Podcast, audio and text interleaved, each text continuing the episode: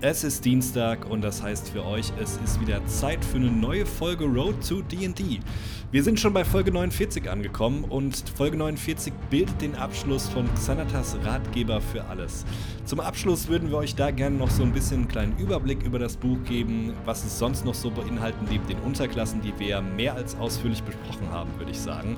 Und dazu gehören neben Zaubern auch einige Tipps und Tricks für Spielleiter und Spieler. Also was könnt ihr als Spieler zum Beispiel in der Downtime machen? Also wenn ihr gerade nicht auf einem Abenteuer seid, was könnt ihr als Spielleiter tun, damit eure Gruppe vielleicht nicht von zu vielen Gegnern direkt im ersten Kampf getötet wird. Und was könnt ihr als Spielleiter tun, damit das Balancing eurer Gegner bzw. der Monster, die ihr eurer Gruppe entgegenwerft, relativ ausgeglichen ist? Zusätzlich gibt es noch einen kleinen Bonus dazu. Wir besprechen nämlich die Top 3 Lieblingszauber, die wir in Xanatas Ratgeber für alles haben. Und Kleiner Spoiler-Alert, Bierkrüge spielen dabei eine sehr, sehr wichtige Rolle. Dementsprechend viel Spaß bei der neuen Folge. Moin zusammen und willkommen zur Folge 49 von Road to D&D. Fast ist es geschafft, fast haben wir die 50 erreicht und wer bei dem Rennen auf die 50 natürlich nicht äh, fehlen darf, ist Christian. Ja, ein paar Jährchen habe ich zwar noch, auf die, auf die Rennen, auf die, ich habe auch gerade beim Aussprechen dran gedacht, er hört sich, hört sich super bitter an. Ja, ich bin 48, für viele, die es noch nicht wissen. Richtig, richtig. Und äh, ist, gar nicht, ist es gar nicht so lang äh, hin, bis du dann auch älter wirst, Christian, fällt mir gerade Das ist absolut richtig. Jegliche äh, Glückwünsche und äh, auch Geschenke gerne ab Mai an mich. Äh, wobei, äh, tatsächlich, wenn diese, wenn diese Folge ja online geht, bist du bereits älter geworden. Das ist ja vollkommen unangenehm. Das stimmt. Aber zu 50 ja. habe ich trotzdem noch ein paar Jährchen. Ist, ist, wie, ist wie eine kleine Zeitreise, dieser Podcast. Ah. Wahnsinn. Hm. Und äh, jetzt ist es ja so, äh, wie ja schon gesagt, äh, in der letzten, wir waren, glaube ich, auch in der letzten Folge so ein bisschen zu happy, keine Klassen besprechen zu können. Wahrscheinlich einfach die ganzen Klassen aus Xanatas deswegen wahnsinnig despektierlich behandelt. Scheiß drauf. Manche sind ja auch scheiße. Äh, wie auch immer. Äh, jedenfalls wollen wir heute das äh, Kapitel oder das ganze Buch Xanatas so ein bisschen abschließen. Also Xanatas Ratgeber für alles. Definitiv eines, wenn nicht das wichtigste Regelwerk zusätzlich zu den Standardregelwerken, sag ich mal. Und ähm, neben diesen diversen Unterklassen, die wir euch ja in den letzten Wochen, Monaten ja sogar äh, vorgestellt haben, ähm, gibt Xanatas noch einen ganzen Haufen anderer Tipps ähm, für die Spieler mit. Unter anderem aber auch äh, oder für die Spieler, aber insbesondere auch für Spielleiter. Äh, das ist nämlich sehr cool und da sind definitiv ein paar Sachen dabei. Und davon abgesehen gibt es außerdem noch einen ganzen Haufen neuer Zauber, die in das Spiel gekommen sind mit diesem Regelwerk, die natürlich so ein bisschen, das haben wir, glaub, das haben wir in der letzten Runde zum Zauberer schon ein bisschen besprochen, die natürlich auch diese neuen Unterklassen, diese neuen Magie wirkenden Unterklassen so ein bisschen mehr unterstützen sollen und auch so ein bisschen natürlich flufftechnisch besser da reinpassen sollen, aber die auch einfach darüber hinaus das Ganze ganz gut kom komplettieren und es sind wirklich sehr, sehr coole Zauber dabei. Und äh, da haben wir uns in alter Manier mal wieder jeweils drei ausgesucht und äh, statt jetzt einfach so ein bisschen mit euch runterzurattern, wollen wir euch damit so ein bisschen durch die Folge ziehen. Sprich, wir starten jetzt gleich einfach mal, würde ich sagen, mit unseren, äh, mit unseren Platz 3s. Ist das der Plural, ne? Ähm, und äh, werden dann zwischenzeitlich immer mal wieder die anderen Aspekte, die Xanatas noch ähm, mitbringt, aufgreifen und dann immer mal wieder unseren neuen Platz, ähm, den neuen Platz unserer Zauber einstreuen. Ist es ein Plan? Ist okay. Also sagen wir so, machbar. ist machbar. Ja, wir kriegen ist, das schon hin. Irgendwie kriegen wir das immer hin. Ja. Äh, dann äh, bitte äh, sei mein Gast und ähm, ja, hau raus. Was ist dein Platz 3? Mein Platz 3 ist der wunderbare Zauber des achten Grades, illusorischer Drache. Ich finde es geil, jetzt schon, ich, ich kenne den Zauber nicht, ne? Ähm, also, ne? Aber ich glaube, ich habe in, mein, in meinen Top 3 habe ich zwei Cantrips. Und du ballerst einfach so ein, so ein, so ein Level 8 Spell raus. Ja, gut, der geile Schau Zauberscheiß kommt halt auch erst auf höheren Leveln. Nicht beim Cantrip. Das war mit, also ich habe keinen Cantrip das, das in meinen Top das 3. Sagst, das sagst du dann, oh, wenn du deine Spellslots alle leer sind. Ja, das, ja, ja. Da sehen wir uns dann wieder. Aber für den Spell lohnt es sich, einen Zauber 8 Grad rauszuhauen, denn ihr erzeugt einen, eine Illusion, wie der, wie der ähm, Name schon sagt, eines Drachen.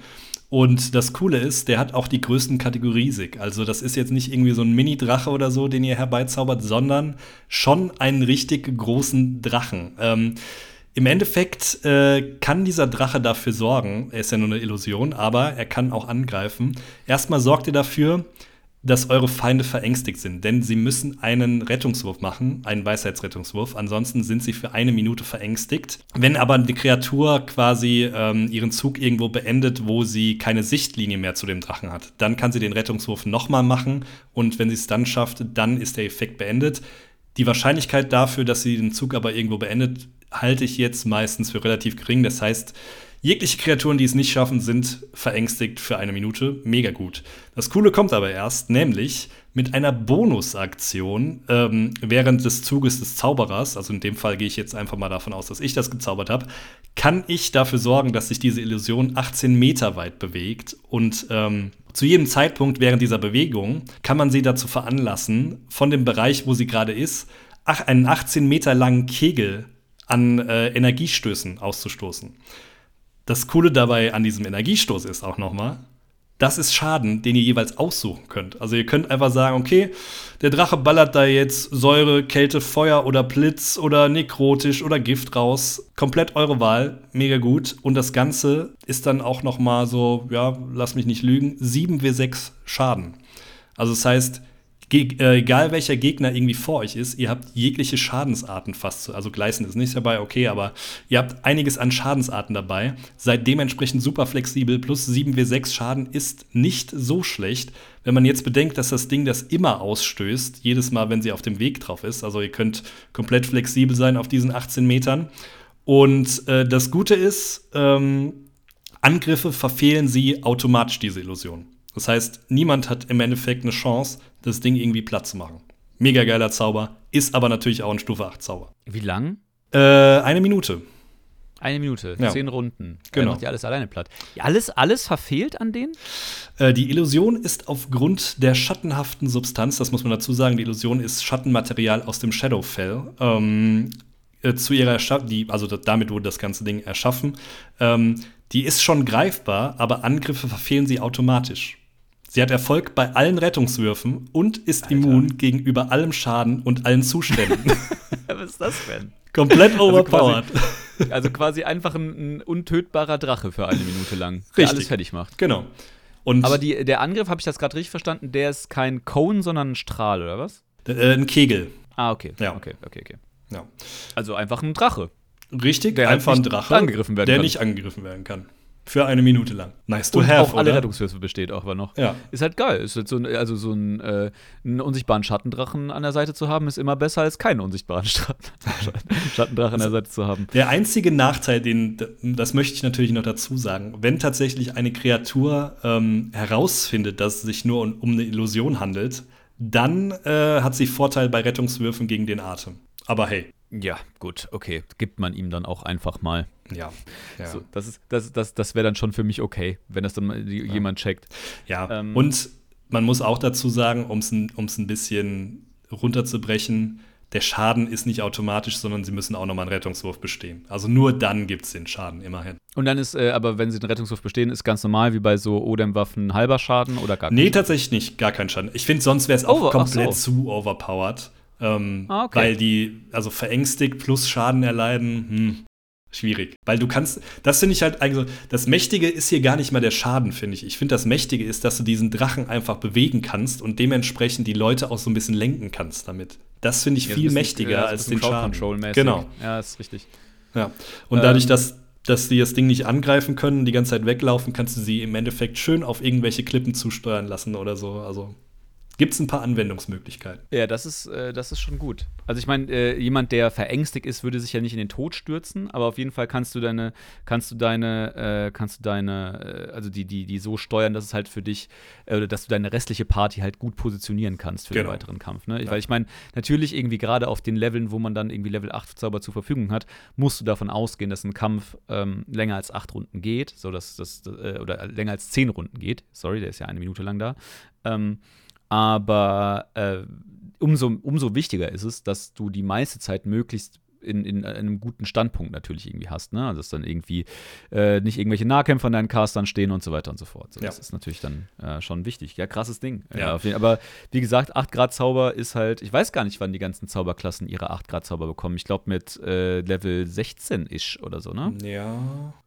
Bestimmt, ja Ähm, bin ich mir jetzt auch gerade nicht sicher. Das ist einfach so ein bisschen aus meinem Gehirn gezogen, diese, diese Info. Kann auch vollkommen falsch sein, aber auf jeden Fall nicht wie früher. Ähm, das, äh, da muss man auch liefern, sag ich mal. Ja, also wie gesagt, ähm, ich finde dafür, dass es, also der Schaden nice to have, ich, das, äh, das Ding ist halt einfach, dass du ihn, ich meine, er ist ja greifbar, das heißt, du könntest ihn ja theoretisch auch als Masse benutzen, oder? Ich glaube, das ist jetzt irgendwie dadurch, dass es irgendwie Schattenmaterie und eigentlich ja auch nur eine Illusion ist. Ich weiß jetzt nicht, also warum ist die Illusion greifbar? Das frage ich mich gerade. Ja. Ähm, Viele Fragezeichen. ich, ich glaube, das ist ein ganz schön, ich glaube, das ist ein ganz schöner Spielleiterschreck, dieser Spell. Wohl wahr, ja. Die, ähm, die ähm, Erklärung ist auch relativ lang. Nimmt so eine Viertelseite ein. Also, ja. Okay, also man ist eher, äh, wenn man das das erste Mal zaubert und den Spielleiter vorher nicht informiert hat, dass man den ausgerüstet hat, den Zauber, ärgern sich erstmal alle. Ja. Ja, vor allem, wenn du ihn falsch erklärst. Gut. Das ist eh immer schlecht, würde ich fast behaupten. Ähm, ich würde aber tatsächlich ge gerne diesen Zauber gerade zum Anlass nehmen, um äh, auf, ein, auf ein Regelthema ähm, zu sprechen zu kommen, was Xanatos mitbringt, abseits der Zauber. Nämlich, das passt gerade sehr gut einfach, finde ich.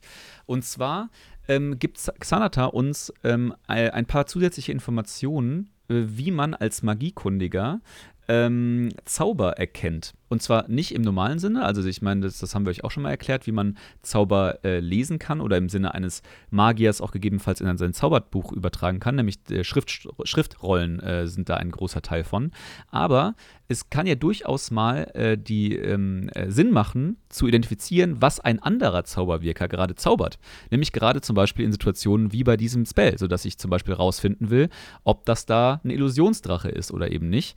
Und ähm, das ist bis jetzt in den Regeln äh, vor Xanatas nicht so richtig abgedeckt worden. Also äh, sozusagen Zauber Zauberwirker 1 guckt Zauberwirker 2 dabei zu, während er einen Zauber zaubert und möchte wissen, was er da getan hat.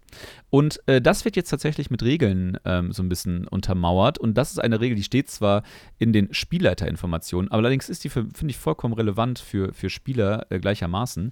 Nämlich, ähm, um einen Zauber rauszufinden, den, den man halt, dem man halt gerade beim Wirken zuguckt, äh, muss man einen ähm, ein Rettungswurf ist da jetzt der falsche Begriff für, aber einen, einen Wurf auf ähm, Arcana machen und kann dann äh, den Zauber erkennen, indem man einen Wurf äh, gewinnt gegen 15 plus das Spell-Level des Zaubers. Also bei einem Level 8 Zauber wie in diesem Fall müsste man eine 23 Arcana schlagen, was natürlich erstmal eine krasse Ansage ist.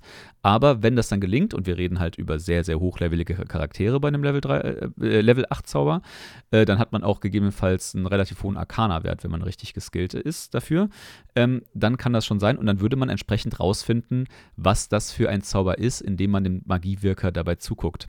Ähm, durchaus sehr, sehr nützliche Sache. Ähm, da habe ich tatsächlich, bevor ich diese, diese Regel gelesen habe in Xanatas, noch gar nicht so richtig drüber nachgedacht, was das für Anwendungsfälle gibt. Aber mit deinem Zauberbeispiel hast du ja einen perfekten Anwendungsfall geliefert, sozusagen. Mhm. Um den Bereich vielleicht noch gerade so abzuschließen, was nämlich auch ganz nützlich ist bei Xanatas, weil es da gerade bei Anfängern häufiger mal äh, Diskussionen gibt. Es gibt so ein paar Schaubi Schaubilder, ähm, wie, ähm, wie die verschiedenen Zauberflächen ausgelegt sind, sozusagen. Also wir haben ja eben schon gerade drüber gesprochen. Es gibt halt irgendwie eine Linie, es gibt einen, äh, es gibt einen Cone, also ein, wie nennt man das auf Deutsch? Kegel. Kegel, danke. Äh, einen Kegel, es gibt manchmal so zylindrisch, also so Zauber mit so einer zylindrischen ähm, äh, Wirkungsweise und ähm, wie das dann genug, äh, wie das dann genau aussieht und vor allen Dingen, wenn ihr dann irgendwie an einem, am Tisch spielt oder auch digital und halt irgendwie so ein Grid vor euch habt, was ja gerade bei runden Flächen oder auch gerade bei so schrägen Flächen wie bei so einem Kegel ja nicht so ganz eindeutig ist oder gibt es eine Menge Diskussionen häufig, ist das jetzt noch drin oder ist das jetzt nicht mehr drin, bla bla bla. Um so ein paar Diskussionen vorzubeugen, gibt es in Xanatas da sehr akkurate Schaubilder, was, wie das dann funktioniert und wie das nicht funktioniert. Ähm, ist ganz cool gemacht, äh, hilft vielleicht, wie gesagt, dem, der ein oder andere Diskussion vorzubeugen. Ja, und auch wieder ein Thema, bitte vorher absprechen als Spielleiter. Einfach so ein paar grundlegende Sachen wie, wie wirken Zauber, was ist mit drin, was ist nicht mit drin. Dann spart man sich sehr, sehr viel Zeit am Spieltisch.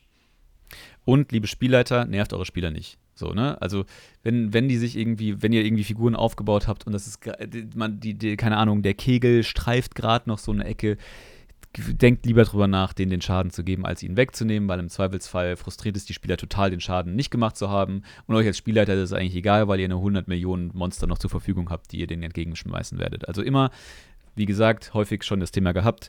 Äh, liebe Spielleiter, ich kann aus eigener Erfahrung sagen, spielt lieber für die Spieler als gegen die Spieler.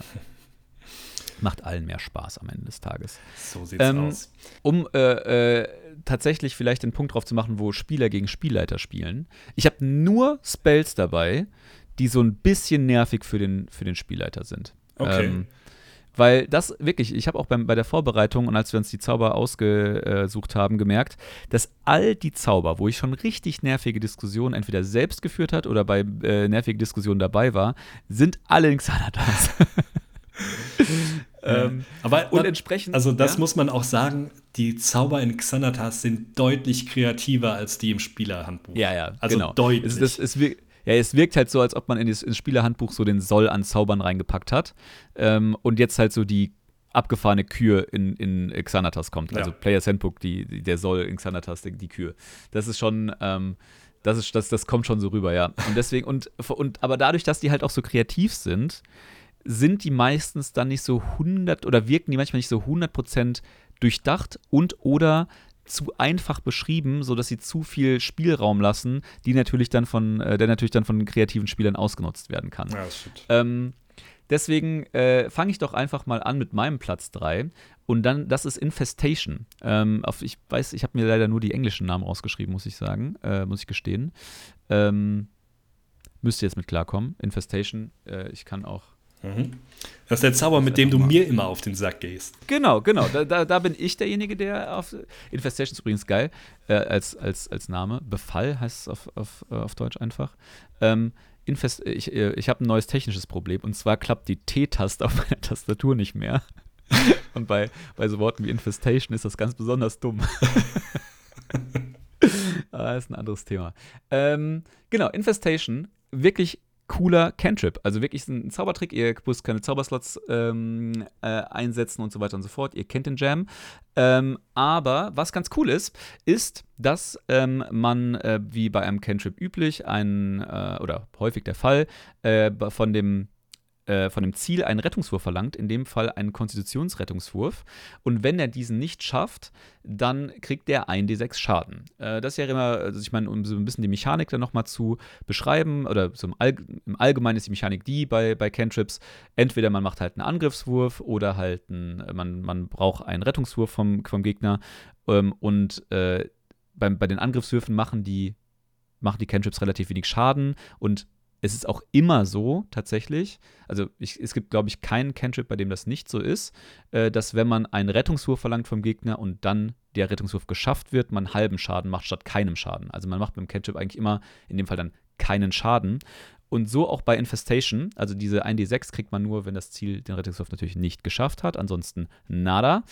Aber das ist gar nicht das wirklich Coole. Und zwar ähm, kommt dann noch ein weiterer Effekt hinzu, äh, und Effekt hinzu, nicht Infekt hinzu. Ähm, und zwar bewegt sich das Ziel ähm, einen Schritt, also fünf Fuß, in eine beliebige Richtung. Und das wird tatsächlich, also so, so ist es in den Regeln beschrieben, mit einem D4 ausgewürfelt. Äh, wenn ihr eine 1 würfelt nach Norden, Süden, äh, eine 2 nach Süden, eine 3 nach Osten und eine 4 nach Westen. So ist der, so ist der Gag. Ähm, und im Prinzip ist das ja schon mal gar nicht so gar nicht so blöd, wenn man es jetzt einfach mal so anhol, äh, anhört, weil man gegebenenfalls einfach einen, äh, einen Gegner in eine Richtung schicken kann, in die er gar nicht gehen will. Soweit, so gut. Aber jetzt kommen wir zu einem anderen Punkt, der das meines Erachtens ein bisschen cooler macht, was aber auch so ein bisschen bedeutet, dass es auch zu Diskussionen kommen kann mit einem Spielleiter. Und zwar ist es ja so, äh, stellen wir uns folgende Situation vor, Gegner steht im Nahkampf mit einem Mitstreiter und ich caste auf diesen Gegner Infestation und Würfel, äh, der, der, der verkackt seinen Rettungswurf, äh, kriegt seine 1d6 Schaden und würfelt dann, in welche Richtung er gehen muss. Und geht dann zufällig von dem Mitspieler weg, mit dem er vorher im Nahkampf stand. Dann könnte man jetzt ver verargumentieren, dass er einen Rettungs-, einen, einen Gelegenheitsangriff bekommen könnte. Denn ähm, es gibt die Regelung, dass äh, ein, ein Spieler, der halt sich von einem anderen Spieler löst, aus dem Nahkampf ganz normal, bekommt man halt ja einen Gelegenheitsangriff. Das ist ja nichts Neues. Aber man bekommt keinen Gelegenheitsangriff, wenn dieser Gegner sich aus dem Nahkampf löst, obwohl er es gar nicht will. Einfach zum Beispiel, weil er von einer Explosion weggeschleudert wird ähm, mhm. und sich deswegen aus dem Nahkampf löst oder ähm, sich wegteleportiert oder ähnliches. All das ist, äh, das ähm, würde, kein, würde keinen Gelegenheitsangriff forcieren. In dem Fall ist es aber so, dass er sich einfach aus dem zwar gegen seinen Willen, klar, aber nicht forciert durch etwas. Also auch wenn ich beispielsweise jemanden ziehe, also ich kann einen Mitspieler aus der Nahkampfreichweite eines anderen Gegners rausziehen, auch dann würde dieser keinen Gelegenheitsangriff bekommen. In diesem konkreten Fall mit Infestation geht er aber einfach weg. Also er bewegt sich einfach vom eigenen Mitspieler weg. Deswegen, so wie ich Rules as written das verstehe, würde es bedeuten, dass man einen, äh, einen, einen Gelegenheitsangriff gegen diese Kreatur bekommen würde. Aber wie man schon merkt, definitiv Diskussionspotenzial. Diskussionspotenzial und ähm, ich glaube auch, dass Spielleiter relativ schnell dazu übergehen, auf den Caster, der oft diesen Zauber wirkt, irgendwas vorher drauf zu werfen, damit er das nicht mehr tun kann. äh, ja, und äh, wobei ich aber auch sagen muss, äh, was ich, ich finde den, find den Zauber aus Spielleiterperspektive auch gar nicht so kacke, weil ähm, ich würde es als Spielleiter halt immer so auslegen, dass ähm, ich als Spielleiter die Richtung würfel, wo, der, wo, das, wo das Monster hinläuft, mhm. ähm, oder es einfach entscheide. Weil ist ja durchaus witzige, also aber dann natürlich auch wieder mit dem Mindset, dass etwas Cooles für die Spieler passieren muss, ne? sonst fühlen die sich halt betrogen natürlich. Aber wenn es halt irgendwie gerade cool ist, dass jemand halt an, am Rand der Klippe steht, ein, ein Monster am Rand der Klippe steht und halt Infestation abbekommt, kann es ja durchaus witzig sein, dass es halt genau den einen falschen Schritt macht aus Ekel vor der Infestation und halt die Klippe runterstürzt, ne? Oder irgendwie sowas. Also da würde ich mir vorbehalten, auch natürlich, wie gesagt, solange es dann für die Spieler ähm, erfolgt, äh, diese Entscheidung schlicht und einfach zu treffen, wo der hingeht. Hm. Von daher kann, kann cool sein. Ja, absolut. Ich, also, ich, will auch einfach den Zauber verteidigen, weil ich noch weiter anwenden will. ja, Lars Charakter ist kurz davor zu sterben. ähm, nein, aber ähm, erstens ist es ähm, cool anwendbar, wie du gerade ja schon gut, gut runtergerattert hast, aber ich finde, es ist halt auch ein relativ mächtiger Crowd-Control-Zauber dafür, dass er so äh, niedriglevelig ist. Ne? Also, ja, oder gar nicht levelig oder, ist. Ja, umgenutzt, als ne? Cantrip. Genau. Ähm, also du kannst damit schon als, äh, als ähm, ja, Level 1 bis 5 fast schon, also du kannst ihn ja auch später noch gut anwenden, kannst du schon viel reißen. Gerade wenn wir jetzt irgendwie wieder bei Goblin Level, Level 1 sind, der irgendwie nur 8 Trefferpunkte hat oder so. Und ähm, das macht schon, macht schon Bock, glaube ich, als Spieler. Gut ja, eingesetzt, und, also und, und und, und man muss sagen, ähm, eine, also es folgt ein Statement, das ich auch nicht statistisch überprüft habe. Also zum einen sind Konstitutionsrettungswürfe sehr selten, meiner Wahrnehmung nach. Eigentlich immer nur im Kontext mit Gift, meiner Wahrnehmung nach generell.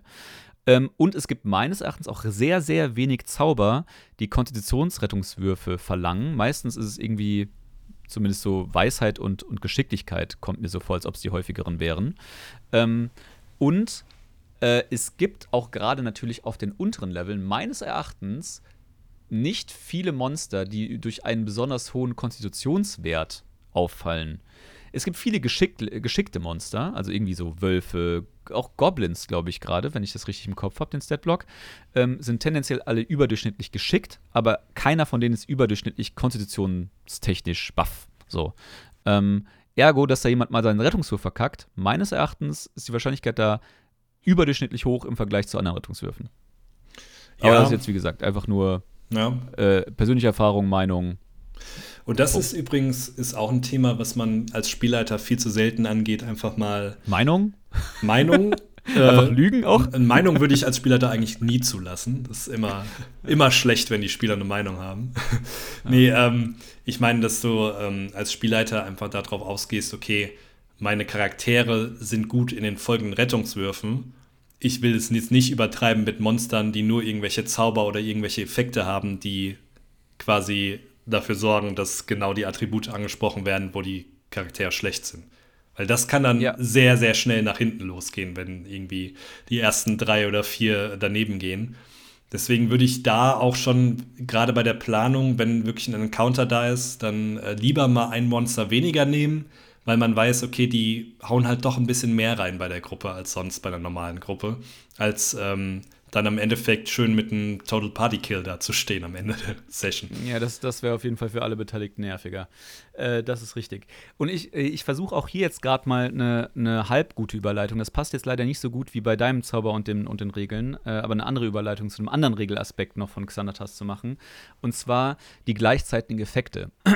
Weißt du, du hättest die Überleitung für Encounter-Building haben können, aber hast sie nicht gezogen. Ah, mache ich einfach beides. Okay. Ich mache ich mach, ich, ich, ich mach erstmal diese gleichzeitigen Effekte, weil das ist, das ist so ein Thema, ähm, kommt selten vor, aber ähm, ist dann wichtig zu wissen. Und zwar, äh, es kann durchaus vorkommen, dass ihr in irgendeine Situation kommt, wo ihr beispielsweise wegen eines Zaubers oder wegen, weil ihr gerade einen Zauber wirkt, abbekommen habt oder was auch immer, äh, mehrere Effekte in der gleichen Runde ausgelöst werden. Einfach vielleicht, wie gesagt, ihr habt irgendwie seid, steht unter dem Effekt eines Zaubers und wollt einen weiteren Effekt auf euch wirken. Und äh, in der Regel ist nicht spezifiziert, oder bei beiden Zaubern steht sowas drin wie äh, bla bla bla passiert am Ende eures Zuges. So. Dann könnt ihr als Spieler auswählen, welcher, welcher Effekt als erstes eintritt.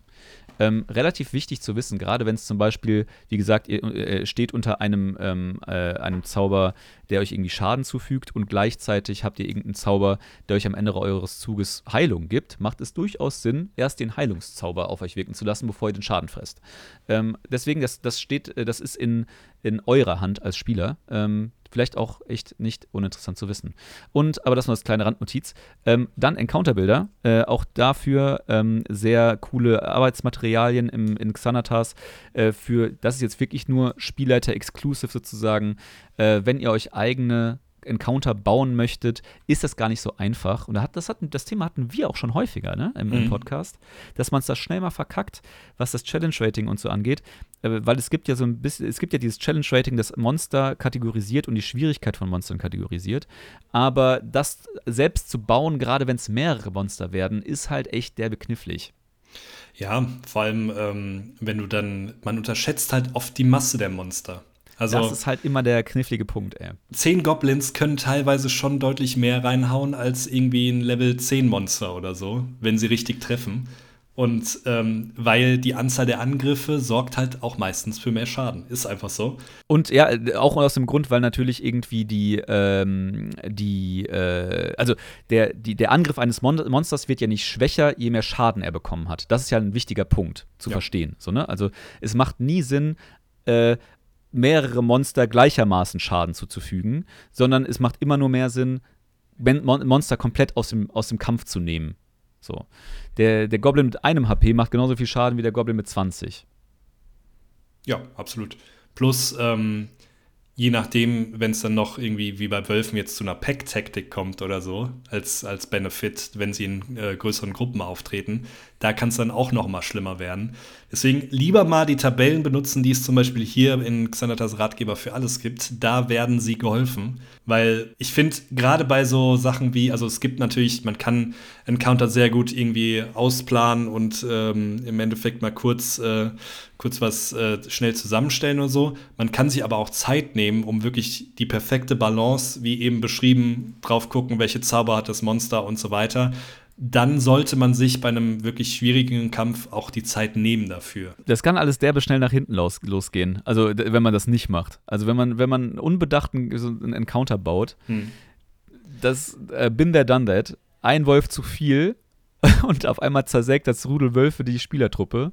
Ja. Ähm, das, ist, das ist schon alles nicht zu unterschätzen. Und ich glaube, wir hatten, das haben wir auch schon, und irgendwie habe ich das, oder ich, oder ich habe gerade Déjà-vus, aber ich habe äh, das Gefühl, da haben wir auch schon ein paar Mal drüber gesprochen, es gibt halt auch eine ganze Menge Online-Tools, äh, die auch nicht nur auf dieses Challenge-Rating made by Wizards of the Coast ab, äh, ähm, abzielen, sondern noch so ein paar mehr Faktoren damit einberechnen. Unter anderem so, so Synergien wie Pack Tactics, also dass man halt das, das Monster in Kombination mit äh, gleichartigen äh, nochmal Vorteile haben. Mhm. Ähm, und dann halt das in so einem, in so einem Rating nochmal mehr abrufen.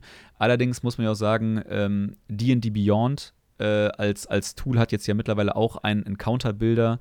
Ähm, der für mich auch ganz gut funktioniert, finde ich. Ultra, also, ich bin auch großer, ich bin großer ja. Fan. Übrigens D&D Beyond von Wizards gekauft, also vielleicht, wollt, weil wollt, wir die News grad, vergessen haben. Ja, ich wollte dir gerade die, die Chance geben, mal wieder deine News-Kategorie aus dem Hut zu ziehen. Ja, vor allem, äh, da gibt es ja tatsächlich einiges, weil vor kurzem ähm, das D&D, wie hieß D&D Next Event ja, richtig? Genau. Ähm, wo wirklich einiges angekündigt wurde, unter anderem, dass D&D Beyond gekauft wurde, aber auch, dass endlich die Drachenlanze als Setting plus ähm, Spelljammer als Setting sprich D&D in Space, endlich zu D&D kommen und glaube ich beide sogar noch dieses Jahr, oder? So wie ich das verstanden äh, die, habe. Die Timings habe ich, ja, es wurde so viel angekündigt, ich, die Timings habe ich nicht im Kopf, ähm, aber es ist schon, also ich weiß auch nicht, wie ich das interpretieren soll, ne? Also wir haben äh, ja gerade, wenn wir uns irgendwie so Mitte letzten Jahres oder so, äh, als wir über irgendwelche Regelbücher gesprochen haben, haben wir uns noch darüber aufgeregt, wie lange wir immer warten müssen, bis die neuen Sachen irgendwie in die Übersetzung kommen. Jetzt, seitdem die Übersetzungsagenturen raus sind, also Gale Force 9 und Ulysses-Spiele und Wizards of the Coast das irgendwie selbst in die Hand genommen hat, ballern die Sachen raus, mhm. noch und nöcher.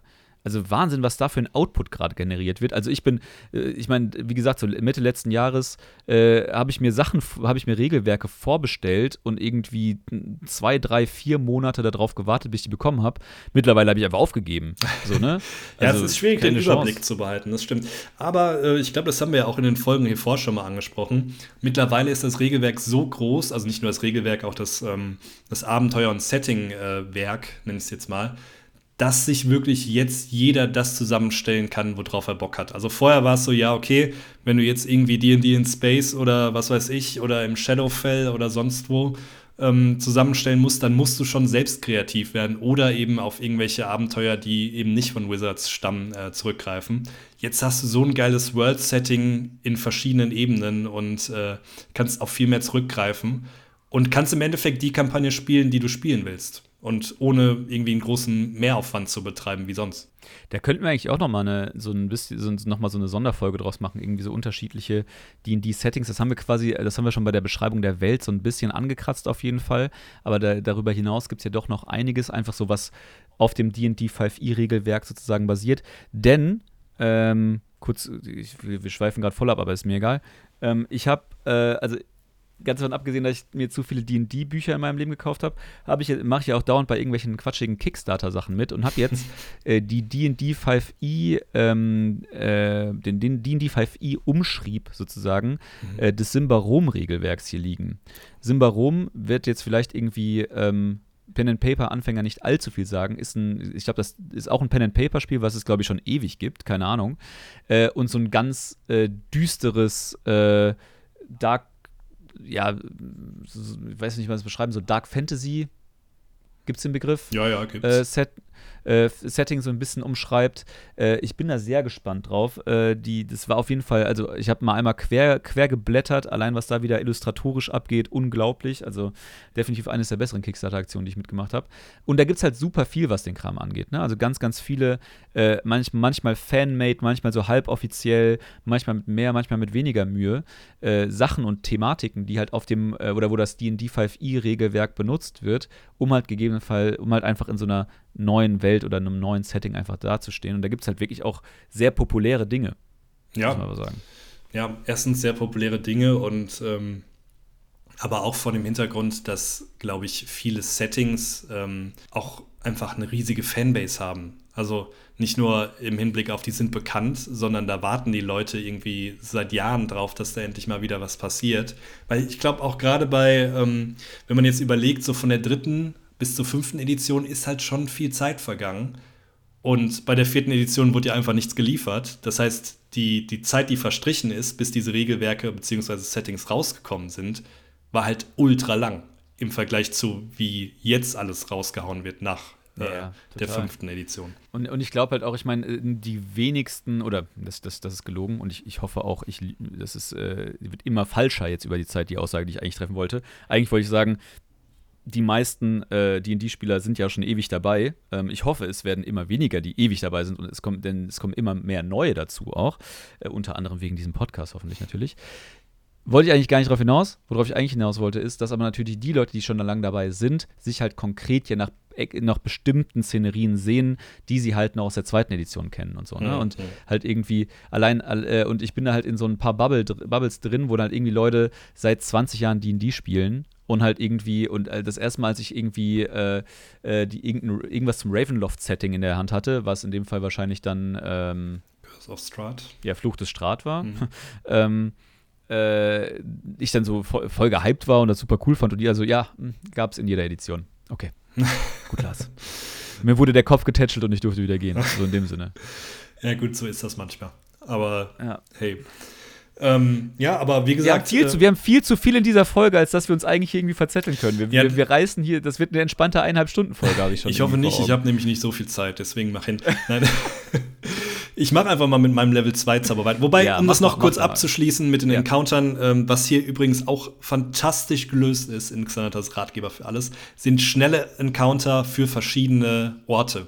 Also sowohl für Stadt ja, ja, oder Wald oder was auch immer, Sümpfe und so weiter, gibt es super viel Auswahl und da kann man sich als Spielleiter sehr, sehr gut bedienen, wenn man irgendwie mal schnell irgendwie einen Counter braucht und den schnell zusammenstellen will und der soll dann auch noch zum Setting passen, wo die Charaktere sich gerade befinden. Dafür ist das echt sehr, sehr gut. Ähm, aber mein Level 2 Zauber ähm, ist der wunderbare Zauber, wieder ein Level 8 Zauber, beziehungsweise äh, Grad 8 Zauber. Ich habe ja schon gesagt, äh, relativ niedrig immer alles hier. Man braucht dafür leider ein paar Komponenten, nämlich einen Diamanten. Der muss mindestens 500 Goldmünzen wert sein. Und der wird dann von diesem Zauber verzehrt. Aber wenn ihr das nutzt, dann könnt ihr die mächtige Festung zaubern. Und die mächtige Festung ähm, ist eine Festung. Und nicht eine kleine Festung, sondern ihr seid, müsst draußen sein und müsst eine Fläche von 36 mal 36 Metern haben. Und ballert dann einfach so eine Burg raus. Und wirklich Burg, also wirklich schön festes Gestein und so weiter, 36 mal 36 Meter. Hier ist noch immer explizit beschrieben mit, das lese ich jetzt nicht alles vor, mit wie der Bergfried aussieht und so weiter. Witzig finde ich, dass der Bergfried dann eine ähm, Designerausstattung eurer Wahl hat. Also ihr, ihr könnt das, wichtig, ganz, dass das in den Regeln steht. Das steht Sehr hier wichtig. So. Ihr könnt das komplett gestalten, wie ihr wollt. Und was noch viel cooler ist, ihr habt nämlich ähm, eine Tafel. Aber nur das eine Zimmer, oder was? Nee, nee, alles, alles. Aber okay. der Bergfried wird hier explizit erwähnt. Nämlich bei, in diesem Bergfried findet ihr ähm, Platz für ungefähr ähm, 100 Personen. Also eine Tafel für 100 Personen plus Lebensmittel für 100 Personen. ähm, wichtig ist, falls jemand da einen Stuhl klauen will, wenn euer äh, Interior Designer so geil gearbeitet hat, sobald der Stuhl die Festung verlässt, zerfällt das Ganze zu Staub. Bisschen doof. Aber wenn, das ist witzig eigentlich. Das ist sehr, sehr witzig. Plus, ihr könnt es euch da in dieser Festung richtig gut gehen lassen, denn ihr habt neben diesem geilen Interior noch 100 Diener. 100 Diener, die euch. Warum denn immer 100? ja, ist auch super random, ich weiß, aber ähm, die, die, sind im Prinzip gelten so wie der Zauber unsichtbarer Diener. Das heißt, ihr könnt ähm, mit denen quasi machen, was ihr wollt, beziehungsweise die herumscheuchen. Plus das Coole ist, ihr könnt denen sagen, welchen Personen sie gehorchen. Das heißt, wenn eure Party da in dieser Festung sein sollte, dann ähm, könnt ihr einfach sagen, hier komm, die Diener hören auf eure Party. Finde ich mega geil, wenn du äh, einfach mal Platz hast und das Ganze hier Platz hast. Ja, ich meine, du brauchst 36 mal 36 Meter, du kannst das Ding halt nicht im Dungeon zaubern, ne? Das, das ist richtig. Also, aber ich meine, aber ich meine, du kannst dann einfach mit einer sehr beeindruckenden Gast zu äh, aufwarten von 1 zu 1. Genau, das heißt, du könntest dich theoretisch auch noch ein bisschen verteidigen, aber ja. Ähm, ah. was, was auch noch cool ist, nach sieben Tagen zerfällt das Ding, okay, aber wenn du diesen Zauber für ein Jahr lang alle sieben Tage am selben Platz zauberst, dann wird die Festung permanent. das heißt, ihr müsst einfach durchhalten und dann habt ihr einfach eine komplette Festung. Das heißt, ihr könnt einfach, wenn ihr ein Jahr durchhaltet, euch ein komplett eigenes Reich aufbauen und nach zehn Jahren habt ihr zehn Festungen und könnt mit einer richtig guten Base alles erobern. Das ist das langweiligste Abenteuer aller Zeiten. Aber äh, auch hier hast du wieder einen vorzüglichen Übergangspunkt geliefert. Äh, und zwar ein, ein weiterer Punkt innerhalb von Xanatas Guide to Everything äh, ist die sogenannte Downtime. Ähm, äh, die man da äh, zum Beispiel zum Zaubern von äh, eigenen Festungen verwenden könnte.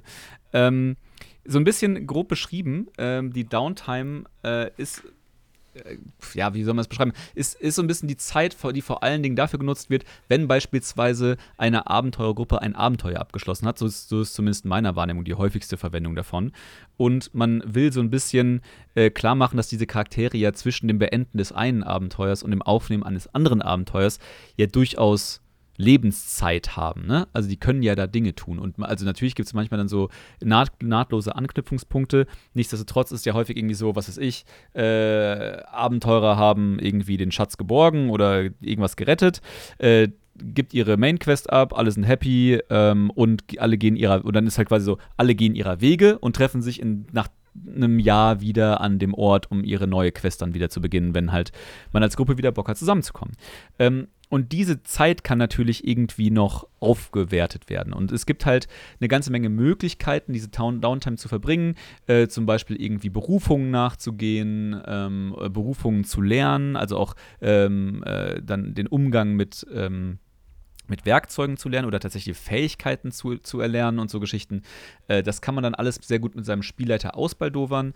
Äh, und genau sowas wie, keine Ahnung, äh, ich will irgendwie mir, was weiß ich, in dem nächsten Jahr alle sieben Tage deine Burg hinzaubern äh, oder eine Festung hinzaubern, damit ich am Schluss eine Festung habe, wäre genau so ein Thema dafür, so dass dann quasi mit dem mit dem Aufnehmen des neuen Abenteuers halt irgendwie die, äh, die Gruppe auf einmal dann über eine Festung verfügt und äh, der, äh, der Zwergenkrieger jetzt auf einmal auch brauen kann, weil er das jetzt in der Downtime gelernt hat. So sowas zum Beispiel.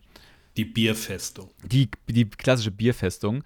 Ähm, vielleicht nur für die Spielleiter unter euch äh, ein Hinweis, weil häufig, ähm, häufig hat man ja irgendwie die, also wenn, wenn man als Spielleiter schon so weit plant und irgendwie sich überlegt, welche, welche Abenteuer gut zueinander passen können, dann hat man ja vielleicht die Möglichkeit, ähm, auch so einen Bösewicht, irgendwie eine Art Rivalen zu, in dem Abenteuer zu, zu etablieren, der halt auch über dieses erste Abenteuer hinweg bestehen bleibt.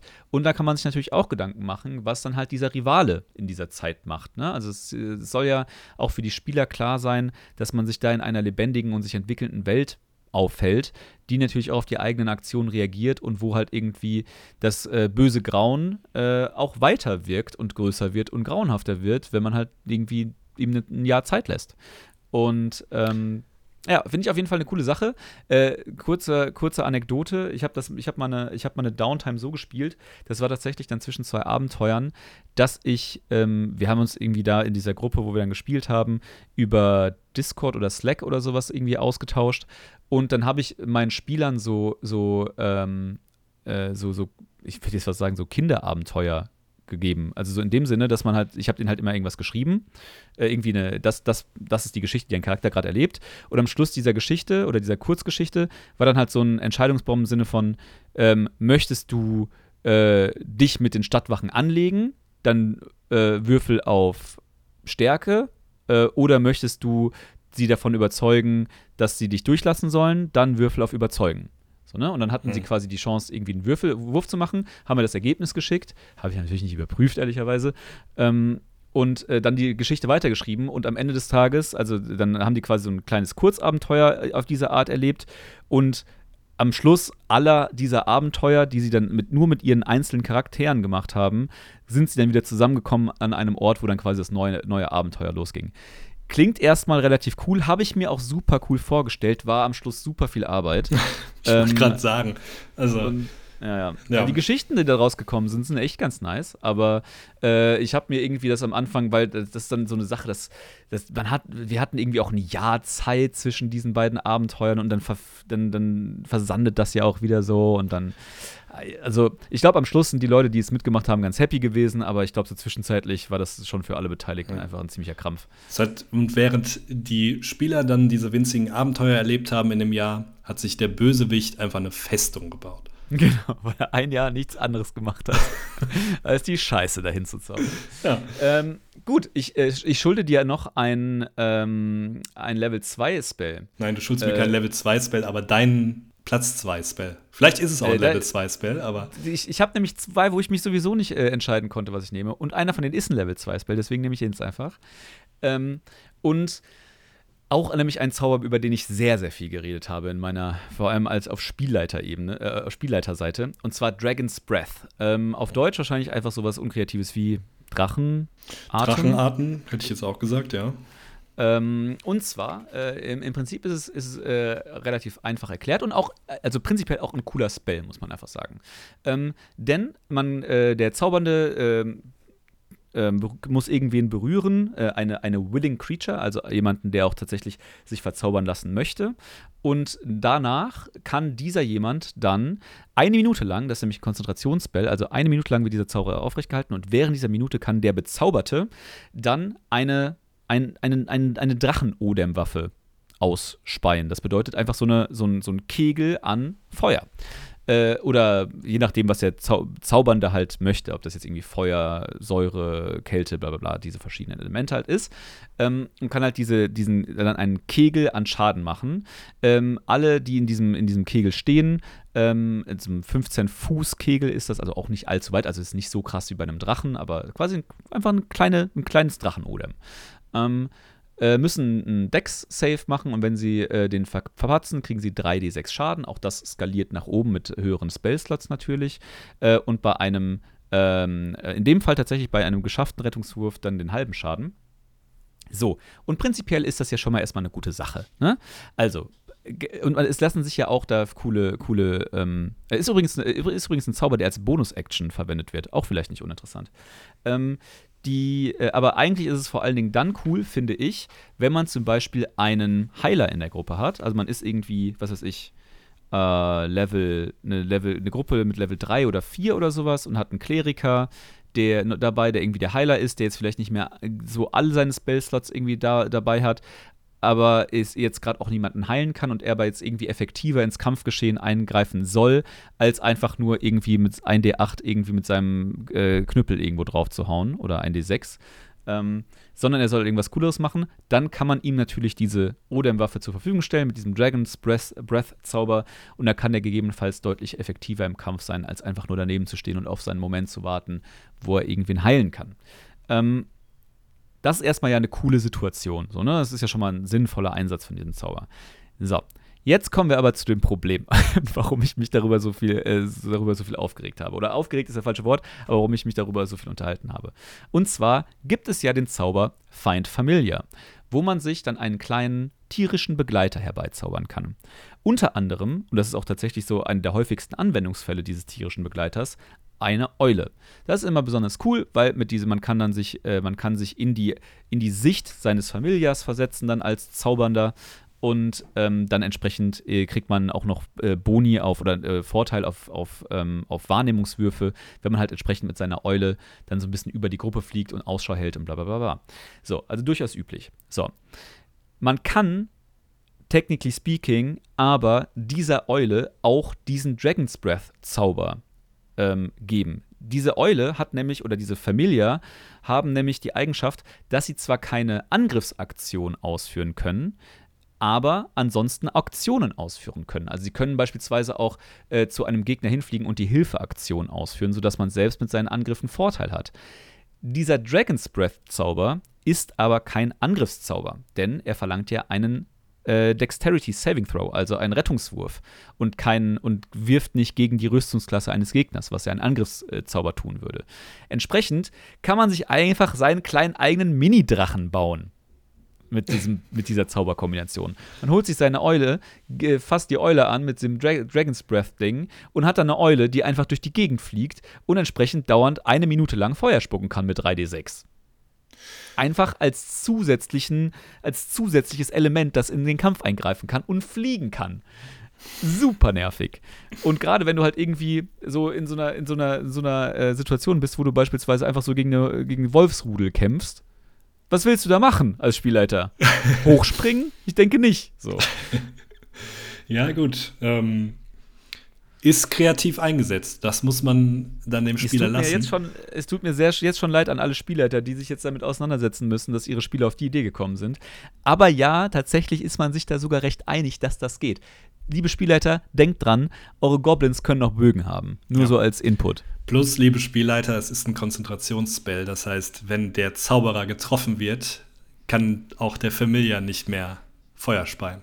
Just say. Ja, Aber das ist schon, das ist schon eine fiese Kombi, ey. Ja, vor allem das Ding ist halt, was diesen Zauber ja eigentlich so mächtig macht, ist, dass du dir den, die Schadensart wieder auswählen kannst. Also ähm, das darf man in vielen Teilen einfach nicht unterschätzen, wenn du genau weißt, okay, wir kämpfen gerade gegen jemanden, der irgendwie anfällig für eine gewisse Schadensart ist, dann kann das auch wieder ein Gamechanger sein. Vor allem, wenn du diese ja. Schadensart sonst nicht austeilen kannst. Ja, auf jeden Fall. Äh, das ist äh, also gerade, also entweder um äh, Resistenzen vorzubeugen oder ja auch tatsächlich Empfindlichkeiten zu nutzen. Ne? Also es gibt ja auch die Möglichkeit, dass Gegner besonders empfindlich auf eine bestimmte Schadensart reagieren, was natürlich auch cool ist, wenn du es halt entsprechend rausfindest. Wobei ich ehrlicherweise noch, äh, ich glaube, ich wirklich noch nie eine Spielergruppe erlebt habe, die sich, ähm, die überlegt hat, sich ein Monster oder einen Gegner so genau anzugucken, als dass sie ähm, solche was rausfinden würde. Übrigens, da auch noch mal, wie hältst du das mit deinen Spielern? Erlaubst du es denen quasi ihr Knowledge auf den Charakter zu übertragen oder? Also ich, äh, ich mahne immer die Spieler an, das möglichst zu lassen. Mhm. Aber gerade natürlich, wenn du Spieler in der Runde hast, die selbst Spielleiter sind, äh, dann kannst du den halt irgendwie nicht mit so, mit so, mit so vermeintlich überraschenden Eigenschaften von sehr Standardmonstern kommen. Ne? Hm. Also beispielsweise, kurzer, kurzer Spoiler-Disclaimer, alle Spieler bitte kurz mal drei Minuten weiter scrollen. Ab jetzt. ähm, denn zum Beispiel, es gibt jetzt. Schlimmste, der schlimmste Spoiler-Alert aller Zeiten. Genau. äh, lass mich. Äh, zum Beispiel Trolle. Ne? So, Trolle äh, haben die Eigenschaft, dass sie halt eine super krasse Regenerationsfähigkeit haben und entsprechend nur richtig getötet werden können, wenn sie entweder Säure oder oh, Feuer, Feuer ausgesetzt sind. So, das ist natürlich etwas, was der Durchschnittscharakter nicht unbedingt wissen muss. So, ne? Ähm, so, warum sollte der äh, Aristokrat, der in äh, Tiefwasser lebt, irgendwas darüber wissen, dass man Trolle mit Feuer töten muss oder mit Säure? So, ergo sollte er eigentlich auf diesen Troll einschlagen und der steht wieder auf und der schlägt ihn wieder um und der steht wieder auf und bla bis zum Nimmerleinstag oder bis er halt irgendwie auf, durch einen glücklichen Zufall das gecheckt hat. Long story short, in dem Fall ähm, wo dann aber, weil, weil Trolle einfach in vielen, vielen Abenteuern vorkommen und gerade bei fahrenden Spielern auch, die das einfach wissen, ähm, ermögliche ich ihnen sehr schnell einen moralischen Ausweg aus ihrer prekären Situation, indem halt irgendein NPC dabei steht und sagt, ihr müsst sie mit Säure überschütten oder Ahnung was. Äh, also das ist jetzt eine sehr unkreative Lösung des Problems, aber äh, gerade bei so sehr offensichtlichen Sachen ähm, ermögliche ich ihnen eigentlich dieses Wissen dann auch einfach zu haben. Ähm, bei äh, nicht so äh, gängigen Problemen oder nicht so gängigen Monstern, wo es so einzelne Spieler, wie gesagt, gerade weil sie halt irgendwie selbst Spielleiter sind oder sowas, schon etwas wissen, äh, kommt es schon vor, dass ich nochmal explizit darum bitte, sich in das Wissen des Charakters reinzuversetzen und nicht mit Metawissen da irgendwie ja. den, den Kampf zu beeinflussen. Ja, und äh, muss man ja auch dazu sagen, macht das Spielen ja auch ein bisschen spannender für die Spieler. Ja. Also, also ich, ich, ich war auch schon häufig in der Situation, beispielsweise, äh, also der, das absolute Klassikerbeispiel ist ja hier, man spielt äh, Lost Mines of Fendelwer, also verlorene Minen von Fendelin, heißt es dann ja, glaube ich, oder Fendelwehr auf Deutsch, wie auch immer. Ähm, habe ich, glaube ich, als Spielleiter drei oder viermal gespielleitert und als Spieler dreimal gespielt oder sowas. Ne? Also ich kenne dieses Abenteuer auswendig. Nichtsdestotrotz macht es mir immer noch Spaß, es auch zu spielen, weil natürlich irgendwie eine Gruppendynamik immer eine komplett andere ist und so weiter und so fort. Aber natürlich komme ich häufig an die Situation, dass ich in einzelnen Momenten da bin, wo ich halt entweder eine Geheimtür von einer Geheimtür weiß, von der mein Charakter natürlich nichts wissen darf, ein Monster besser kenne, als es die Gruppe weiß, bla bla bla bla, dann halte ich, also dann halte ich mich halt auch immer selbst sehr zurück in den entsprechenden Runden äh, und versuche halt, wie gesagt, mich darauf irgendwie mit mich da rein zu versetzen, dass ich das eigentlich nicht wissen oder dass mein Charakter es nicht wissen kann. Und ich persönlich habe da nie mit Probleme gehabt, muss ich auch ganz einfach sagen. Also ich habe mir das immer wieder trotzdem Spaß gemacht. Ich habe nicht das Gefühl, irgendwen da gespoilert zu haben. Das geht. Naja, absolut. Ja, man muss es halt nur irgendwie durchziehen und die Spieler ab und zu erinnern und äh, dann kriegt man das schon hin. Ähm, wo ich jetzt gerade auf die Zeit gucke, wir sind ja jetzt schon fast wieder eine gute Stunde dabei. Sollen wir den Rest des Buches einfach schnell runterrattern? Weil das sind keine expliziten großen Themen, bis auf vielleicht. Tatsächlich, Ja. Ich würde ich würd, ich würd zumindest mal so ein paar, äh, ein paar zusammenfassen wollen, weil du hast ja vollkommen recht, so ein paar, es, es gibt ganz, ganz viele Kleinigkeiten, die Xanatas noch äh, irgendwie bedient. Ähm, und wir wollen euch einfach nur mal so ein paar Sachen mitgeben noch, die ähm, durchaus relevant sind auch für das tatsächliche Spielen. Ähm, ich würde einfach mal ein, anfangen und du grätschst einfach gerne rein, wenn, mhm. wenn du noch irgendwas ergänzen willst oder irgendw ich irgendwas vergessen habe. Zum Beispiel eine Sache, die wir eben ja schon bei dem Thema Downtime äh, angerissen haben, das, das Verwenden von Tools. Äh, es gibt ja keine Ahnung, wie viele Tools und ganz viele werden auch nicht besonders häufig oder besonders sinnvoll bei, bei, ähm, bei D&D eingesetzt. Sei es jetzt irgendwie so Brauereitools und bla bla bla bla bla. Ähm, da nur ein Appell. Generell ähm, auch, das ist vor allem Appell an die Spielleiter, würde ich sagen. Ähm, wenn eure Charaktere irgendwas machen, wo sie irgendwie auch im weiteren Sinne Nutzen von ihren Vorte äh, von diesen Tools ziehen können. Überlegt euch, wie ihr die clever einsetzt. Einfach um die auch so ein bisschen zu rewarden dafür. Ähm, das, äh, und Xanatas geht ja nämlich auch sehr konkret nochmal drauf ein, ähm, dass äh, wenn es irgend, also wenn die, wenn die Spieler irgendwas machen möchten, wo diese Tools gegebenenfalls nützlich sein könnten, kann man ihnen schlicht und einfach Vorteil darauf geben oder ihr könnt euch überlegen, was für so zusätzliche Informationen sie erhalten, dadurch, dass sie eben Zugang zu diesen Tools haben. Also durchaus etwas, äh, etwas Wichtiges, weil ansonsten diese Tools, das hatten wir auch schon mal in irgendeiner Folge, echt äh, unterrepräsentiert sind. Also die, die haben echt schweres Leben. Viele von denen sind für nicht, also nicht so richtig nützlich in Abenteuern, deswegen äh, an alle Spielleiter, guckt mal, wie ihr da so ein bisschen das noch mit aktiv einbeziehen könnt, um die, um die ähm, Spieler dazu rewarden, wie gesagt. Ähm, dann ein anderes Thema ähm, ist nämlich auch das Thema, äh, also Tools im weiteren Sinne sozusagen, das Thema äh, Fesseln. Also wenn ihr Seile einsetzen möchtet, beispielsweise, um ähm, dann ähm, äh, ja, jemanden zu fesseln, äh, dann könnt ihr das so handhaben als Spielleiter, dass ihr und das sind jetzt zwei Sachen, die tatsächlich so ein bisschen wichtig zu verstehen sind. Es gibt die Möglichkeit, dass ihr ähm, dass ihr äh, Checks macht, also Fähigkeitenprüfungen, ähm, die nicht unbedingt mit dem gleichen Attribut gemacht werden. Klingt jetzt erstmal super, super wild. Ich, ich erkläre es aber an dem, an dem Beispiel von, von Fesseln, was damit gemeint ist. Und zwar, es gibt die Möglichkeit, dass ihr sagt, jemand fesselt den anderen und zwar mit seinem Intelligenzattribut und seinen Slide-of-Hand-Fähigkeiten. Slide-of-Hand oder auf Deutsch heißt es Fingerfertigkeiten. Fingerfertigkeiten ist eigentlich eine Fähigkeit, die auf Geschicklichkeit basiert. Ihr könnt aber sagen, ja, der, der, es, geht ja, es geht ja nicht darum, dass er einen geschickten Knoten macht, sondern dass er einen klugen Knoten macht, sozusagen, ne? in, dem, in dem konkreten Fall und äh, könnt dann äh, euch entscheiden, quasi das so ein bisschen zu mixen und, und den, ähm, entsprechend dann, falls er Vorteil oder, oder geübt ist in, in äh, Fingerfertigkeiten, entsprechend das auf sein Intelligenzattribut anzurechnen und dann entsprechend ihn das so fesseln zu lassen. Und wenn er dann so gefesselt ist, äh, der, die Kreatur, dann und sich daraus lösen möchte, könnt ihr sozusagen einen Vergleichswurf machen, dass er entweder versteht, wie dieser Knoten geknüpft ist und den wieder entknoten kann, also ebenfalls mit einem auf Intelligenz basierten Fingerfertigkeitscheck. Oder ihr könnt einfach sagen, der ist so geschickt und kommt da irgendwie raus und könnt dann einen Vergleichswurf eben gegen Acrobatics machen oder Akrobatik. So, das ist halt so ein bisschen, wie ihr so dieses Fesseln und gefesselt werden, was ja doch tatsächlich häufig mal, häufiger mal vorkommt, wenn ihr beispielsweise irgendwie Geisel nehmen wollt oder irgendwie Rettungsmissionen und äh, jemand äh, zeigt sich nicht besonders kooperativ. Also in meinen Abenteuern kam das schon häufiger mal vor. Durchaus äh, relevante, ähm, relevante Info, meines Erachtens. Ja, absolut. Vor allem, wenn, ähm, wenn man bedenkt, dass äh, gewisse Charaktere ja auch einfach, da sind wir wieder beim Background und bei der äh, bei den Tools, die sie teilweise benutzen können. Es gibt einfach Charaktere, die da drin besser oder schlechter sind. Also ich finde, das sind auch Sachen, die man mit einbeziehen muss. Natürlich kann irgendwie ein Matrose oder ein, weiß ich nicht, bessere Knoten machen als ja, genau. irgendwie der der Aristokrat, den du eben genannt hast, der noch nie sowas irgendwie gemacht hat. Und da ja, und trotzdem, auch gerne und trotzdem, genau, einen Bonus geben. Und, ja, und trotz, genau, trotzdem könnte es ja sein, dass die die gleichen Werte haben, aber genau, es macht ja keinen Sinn. So, ja. schon, genau das ist der Punkt.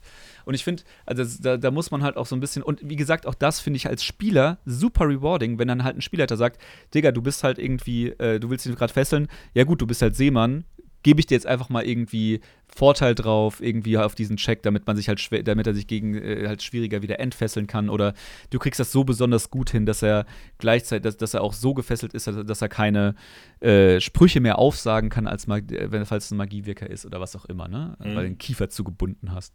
Ja. Ähm, klassischer Fall.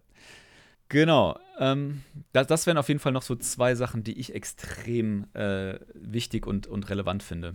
Ja, ja, ich meine, und die, die restlichen Themen kann man, glaube ich, relativ schnell. Also es sind so Sachen wie jetzt irgendwie, dass ihr nochmal spezielle Fallen irgendwie aufgelistet bekommt. Das heißt, ihr habt äh, verschiedene Fallenarten und übrigens Fallen finde ich auch ein unterschätztes Thema. Eine kreative Falle kann äh, sowohl Spieler als auch Spielleiter begeistern.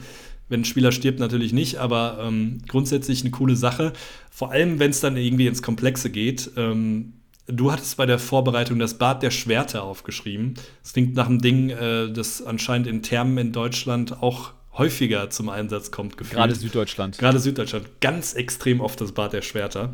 Kommt auch nicht jeder durch, aber wer das dann geschafft hat, bist du sowas von fit danach. Ähm, da kann man ruhig als Spielleiter ruhig häufiger Gebrauch machen. Also das nicht dieses Standardding, ja. es gibt eine Grube und du fällst runter, so äh, öde.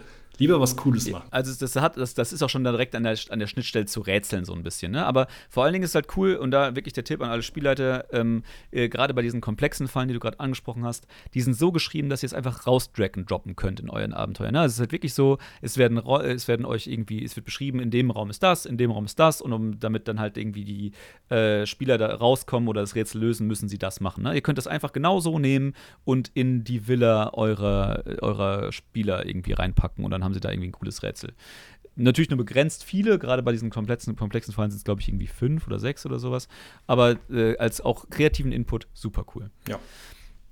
Dann vielleicht noch eine ganz kurze Sache, äh, die beschrieben wird in Xanatas, die aber vielleicht auch gerade für die Kriegerspieler von euch äh, relevant sind. Und zwar gibt es äh, das, das, Material Adamant. Und das ist wirklich ganz kurz abzuhandeln, nämlich Adamant macht euch Crit-immun. Das ist eine ganz coole Eigenschaft. Äh, wenn etwas aus Adamant ist, also falls ihr eine Adamant-Rüstung habt oder äh, ein Adamant-Schild oder ähnliches, oder nee, eigentlich muss man ehrlicherweise sagen, wenn, konkret, wenn es um die Adamant-Rüstung geht, dann ähm, habt ihr die Möglichkeit, dass, sie, dass, ihr, dass ihr nicht mehr kritisch getroffen werden könnt. Super coole Sache. Und ihr könnt auch eure ähm, eure Gegenstände, also eure Rüstung von Adamant überziehen lassen. Ähm, kostet dann 500 Goldmünzen ähm, im Allgemeinen, steht so im, äh, im Players Handbook aber, oder im, im Xanatas. Äh, das kann dann natürlich auch vom Spielleiter angepasst werden. Aber damit seid ihr auch immun gegen, äh, gegen Crits. Zwei Sachen oder zwei Eigenschaften dazu noch. Ähm, wichtig vor allen Dingen auch den Spielern klarzumachen, wenn die jetzt irgendwie hingehen und 500 Gold übrig haben und ihre schartige Axt mit Adamant oder ihre schartige Rüstung mit Adamant überziehen, dann haben sie halt immer noch eine schartige Axt, äh, eine schartige Rüstung mit Adamant. So, ne? Das macht sie dann zwar kritimmun, aber macht die Rüstung immer noch nicht geiler. So, ne? Also das, und, und diesen Adamantüberzug kann man ja nicht einfach wegnehmen und auf die nächste Rüstung überstülpen. Deswegen äh, richtig äh, schön in Kleinstarbeit wegschaben. Ja, genau. Äh, Wäre auch wieder was für die Downtime. Und die, so. ähm, äh, und äh, deswegen denen das so ein bisschen vor Augen zu führen, also es ist jetzt nicht, das, das hört sich super krass an. Äh, ich hatte jetzt tatsächlich schon mehrere Spiele, die sich dann irgendwann bewusst dagegen entschieden haben, darauf, hin, darauf abzuzielen. So, so geil, also so unfassbar mächtig ist es auch irgendwie ja. wieder nicht. Ja, das stimmt. Genau, ansonsten äh, haben wir nur noch so wirklich so ganz kleine Kleinigkeiten. Und zwar äh, Einmal zum Thema, wie man fällt, das ganz kurz abzuhandeln. Äh, es steht auch teilweise schon im, im Players Handbook. Wenn ihr, äh, wenn ihr runterfallt, dann äh, pro 10 Feet, die ihr fallt, äh, macht, kriegt ihr 1d6 Schaden bis zum Maximum von 20 d6, aber das ist dann, glaube ich, auch genug. Ähm, und außerdem äh, gibt es noch so ein paar Eigenschaften, wie schnell ihr fallt, wenn ihr tatsächlich von einem Reittier fallt, also von aus sehr höhe, hoher Höhe. Falls das mal irgendwie relevant sein sollte, könnt ihr das sehr gerne nachlesen. Und dann ein sehr wichtiger Punkt noch, den möchte ich jetzt aber, obwohl wir hier schnell durchhasseln, äh, doch noch mal ein bisschen unterstreichen, und zwar Schlafen. Und zwar das Thema Schlafen in Rüstung vor allen Dingen. Wenn ihr äh, in Rüstung schlaft, habt ihr nicht die gleichen Eigenschaften, wie wenn ihr oder nicht den gleichen erholsamen Schlaf, wie wenn ihr ohne Rüstung schlaft. Die Folge davon ist, dass ihr nur ein Viertel eurer, eures, eurer Trefferwürfel als Heilung zurückbekommt während eurer Rast. Und außerdem, falls ihr irgendwie mit Erschöpfung äh, einschlaft, äh, also ein, ein Level von Erschöpfung bekommt, dafür haben wir euch mal in einer ganz frühen Folge äh, ein bisschen was mehr drüber erzählt, ähm, dann wird diese nicht geheilt, ähm, wenn ihr in Rüstung schlaft. Entsprechend definitiv wichtig. Nichtsdestotrotz, klar, ihr könnt dann mal irgendwie lang rasten, ihr kriegt eure, ihr kriegt eure Zauber zurück, bla bla bla, deswegen kann es durchaus mal Sinn machen, irgendwie in Rüstung zu schlafen, wenn ihr irgendwie in einem feines Gebiet seid, äh, weil ihr auch nicht easy peasy eure Rüstung im Kampf anziehen könnt oder so. Ähm, aber das ist ein sehr wichtiger Punkt, äh, den sowohl Spieler als auch Spielleiter verstehen müssen. Und ich handhabe es auch so, dass wenn mir ein Spieler das nicht explizit anders sagt, ich davon ausgehe, dass alle Spieler ohne Rüstung schlafen. Okay. Und gegebenenfalls dann kalt überrascht werden. Okay. Ähm, könnte man auch andersrum machen, ne? Also, wenn der Spieler nicht explizit sagt, dass er die Rüstung auszieht, dann gibt es halt nur ein Viertel wieder. Ja, aber auf der anderen Seite weiß ich halt auch genau, wie viele Spieler daran denken, dass es überhaupt eine Regel ist. Ja, gut. Keiner. Ähm, grundsätzlich richtig, aber auch wieder ein Thema, muss man vorher klären. Ne? Also, wenn dann irgendwie beim ersten Mal plötzlich ähm, die Spieler überrascht sind, dass sie keine Rüstung anhaben, dann äh, wird es vielleicht ein bisschen zu Knatsch am Spieltisch kommen. Deswegen ja, äh, lieber vorher klären. Plus auch da das Thema anwenden. Also da bin ich jetzt auch nicht gefeit vor. Ich nutze das relativ wenig, diese Regel, muss ich leider sagen. Aber eigentlich eine sehr coole Regel. Auch um so gerade so dieses Rasten, so wann Spieler rasten und wann sie nicht rasten, wann sie überhaupt überlegen zu rasten. Also genau, gerade ja. so, ein, so ein nächtlicher Angriff kann dann schon mal äh, plötzlich mehr Angst in einem Spieler hervorrufen als äh, Mitrüstung. Deswegen ruhig Fall. häufiger einsetzen. Ich, ich, weiß gar nicht, ob ich es gerade explizit gesagt habe. Es geht halt vor allem um Medium und Heavy Armor, also, ne? also mittlere ja. und schwere Rüstung. Äh, Lederrüstung, klar, ich, ich meine, jeder schläft in Leder, oder? Das ist, das ist, doch, das ist doch normal. Also das muss ich jetzt nicht nochmal betonen. Ja. ja. eben, deswegen, okay. Ja. Ähm, genau, das ist das, äh, das ist das. Und dann vielleicht noch einfach ein Tipp für alle Spielleiter. Ähm, äh, bin ich auch nämlich nicht gefeit vor. Gerade wenn sich irgendwie Spieler so ein bisschen trottelig ein anstellen und irgendwie nicht die Truhe aufmachen, in denen das magische Plus 10 Schwert liegt, ähm, äh, stehen auf einmal irgendwie mit Level 6, 7, 8 auf einmal Spieler vor einem und sagen, ja, aber wir haben doch so wenig äh, magische Items gefunden. Und man guckt irgendwie in, seine, ähm, in sein Abenteuer und denkt sich so, ja, Leute, wenn ihr an allen vorbeilauft, dann ist irgendwie auch scheiße.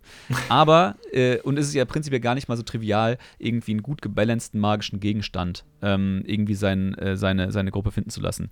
Und auch da gibt euch Xanatas so ein bisschen Schützenhilfe, äh, denn es gibt so, es gibt in Xanata Listen, ähm, wo ihr quasi ablesen könnt, welche Art von äh, Magic Item Kategorie oder Magic, Magic Item Level ähm, in welchem Maße eurer Gruppe zur Verfügung stehen muss. Ist wirklich ganz cool gemacht. Da steht dann halt irgendwie eine äh, vier Person, eine vier Charakter, eine, eine Gruppe mit vier Charakteren auf Level 6 sollte ungefähr so viel Common Items haben, so viel äh, Rare Items haben und so weiter und so fort. Also das ist, das ist einfach so ein bisschen als, äh, als auch Gegencheck während eines Abenteuers. So habe ich meine, meine, äh, meine Gruppe gut genug ausgestattet für die weiteren Herausforderungen, äh, kann man das mal ganz gut daneben legen. Das stimmt absolut. Plus, es macht es auch einfach einfacher, als äh, dann aus Versehen irgendwie einen viel zu hochleveligen Magic-Gegenstand äh, zu nehmen, der dann komplett die Gruppe overpowert und man muss irgendwie die nächsten Sessions dazu nutzen, um äh, das irgendwie wieder auszubügeln, den Fehler, den man als Spielleiter gemacht hat. Auch da gibt es gewisse Hürden, die man mit der Liste relativ leicht umgehen kann. Genau. Ähm, aber speaking of Magic, was ist denn dein Platz 1? Ich bin gespannt, ob okay. es auch mein Platz 1 ist. Ich hätte es gesagt, ist wieder ja. ein Cantrip, deswegen lebt Okay, dann nicht. nicht. Nee, nee, dann nicht. Äh, und zwar tatsächlich äh, ein, ein Cantrip, der dieses Cantrip-System, das ich eben beschrieben habe, ein bisschen aushebelt. Und zwar habe ich ja eben gesagt, ähm, die, ähm, die Cantrips funktionieren so: entweder macht man nicht, also als Angriffswurf relativ wenig Schaden, oder man verlangt einen äh, Rettungswurf und wenn der geschafft wird, macht man eigentlich im Allgemeinen keinen Schaden.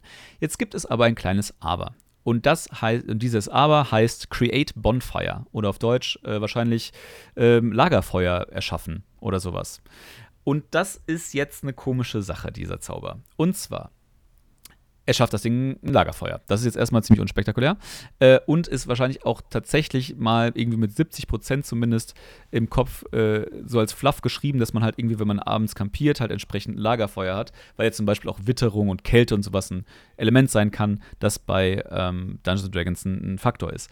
Ähm, wie auch immer, aber das Ding hat auch einen konkreten Schaden, der ihm zugeteilt wird. Und zwar kann man dieses, ähm, kann man dieses Lagerfeuer irgendwo entstehen lassen und wenn ist, wenn eine Kreatur auf dem gleichen Ort wie dieses Lagerfeuer existiert, dann kriegt, muss, das, äh, muss diese Kreatur einen Dexterity Saving Throw machen. Und äh, wenn es dann, wenn, wenn die Kreatur das dann nicht schafft, kriegt es 1d8 Schaden. Und dieser Schaden skaliert auch mit dem Level. Also im höchsten Fall natürlich, also diese, diese Skalierung von Cantrips ist relativ gering, aber auf äh, die nächsten Stufen sind auf Level 5, 11 und 17 und am Schluss sind es halt immerhin 4d8 Schaden für ein fucking Lagerfeuer, was da steht. So, ne? Und das, der Witz ist halt an der ganzen Geschichte, dass dieses Lagerfeuer dann einfach auch da existiert. Es ist ein Concentration Spell, muss man dazu sagen, dauert eine Minute. Ähm, aber das steht dann halt da und gibt ja auch einfach so ein bisschen Crowd Control. Ne? Also ich kann da das ja beispielsweise vor jemanden stellen ähm, oder, oder noch besser hinter jemanden stellen und ihm den Rückzug so ein bisschen versagen. Ne? Oder okay. wenn du halt, wenn du jemanden im Nahkampf gebunden hast, wenn, also wenn ein, ein, ein, Kollege irgendwie den, jemanden im Nahkampf gebunden hat oder der, der sich nicht, irgendwie nicht gut bewegen kann, zauberst du halt ein, ein, ein, ein, äh, ein Lagerfeuer unter ihn. Ja, es ist extrem vielseitig einsetzbar und was ich was man auch nicht äh, vergessen darf, also du kannst es sowohl im Kampf einsetzen, das Ding ist aber auch super wichtig, gerade wenn wir bei äh, Abenteuern, die im Schnee spielen oder so, ähm, mitrechnen, dass halt wirklich ähm, Erfrieren wirklich ein Thema ist, je nachdem. Und dafür ja. ist dieser Cantrip, den du ja immer zaubern kannst, auch super mächtig. Klar, ist genau, Setting getrieben, aber trotzdem. Ja, aber total, ey. Aber ich, und ich meine, das ist halt einfach ein. Also im Prinzip ist das ein Cantrip, der beliebig viel Schaden machen kann. Natürlich, wenn jemand dann halt irgendwie draufläuft oder drinsteht oder was auch immer. Aber das ist halt ziemlich einzigartig. Also es gibt noch einen anderen Zauber, den wir da irgendwie mal schon ja, bei einer anderen Folge zum Players Handbook beschrieben haben, mit äh, Heat Metal. Aber das ist ja auch kein Cantrip. Und ähm, das, der aber in der, in der Hinsicht ähnliche Wirkungsweise hat. Aber das ist halt einfach ziemlich cool. So, ne? Also es ist einfach wie so eine kleine Mini-Flaming-Sphere. ja, ich, ähm, ich muss leider sagen, mein Platz 1 ist cooler als dein Platz 1. Aber das ist ja auch ein Cantrip, hallo. Ja, ist richtig, ist richtig. Ähm, du hast wahrscheinlich jetzt wieder ein Level 15 Spell. Nein, äh, Grad 3. Also ich okay. bin ein bisschen demütiger geworden, aber den könnte man auf höheren Level zaubern, dann wird es noch cooler.